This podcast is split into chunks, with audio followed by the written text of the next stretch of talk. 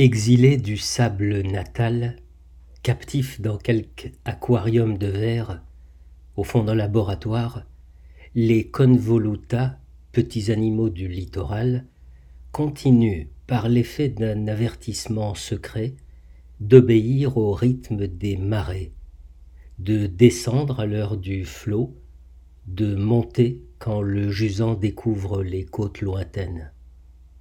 Les mouvements de cette humble nostalgie m'ont rappelé souvent le sort des enfants parisiens qui ne savent presque rien de la marche des saisons, mais la pressentent, mais l'imaginent, à l'odeur des averses, à la couleur des nuées, à la flèche de lumière qui chaque jour descend plus bas dans le recoin de la cour, au verdoiement d'une feuille d'herbe solitaire jaillit toute droite entre deux dalles de granit, à la fuite des rayons dans le maquis des cheminées, aux muets élans de la plante domestique dont toutes les feuilles se tournent avec adoration vers la fenêtre.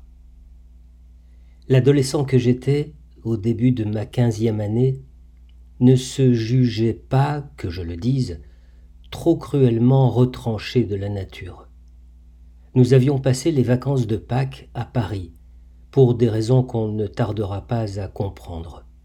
Mais je possédais, par échappée, le jardin des plantes, ses plates-bandes pavoisées d'étiquettes, ses teigneuses pelouses d'hiver, ces pavillons délabrés au front desquels tremble le lierre, et par bouffées suffocantes les serres chaudes à l'odeur de bain public.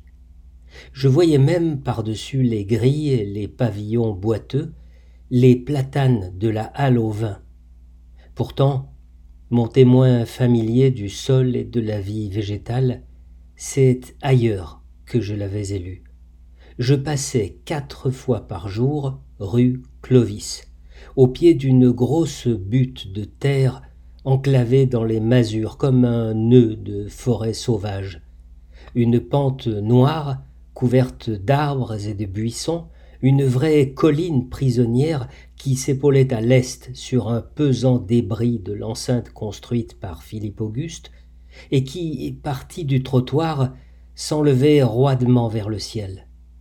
La muraille de Philippe Auguste se voit encore aujourd'hui, ruine épaisse et sans beauté.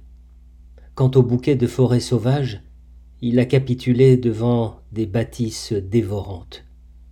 Que sa senteur fugitive, que sa bouffée de verdure, que son refuge de rêverie reçoivent pour la dernière fois mon salut reconnaissant.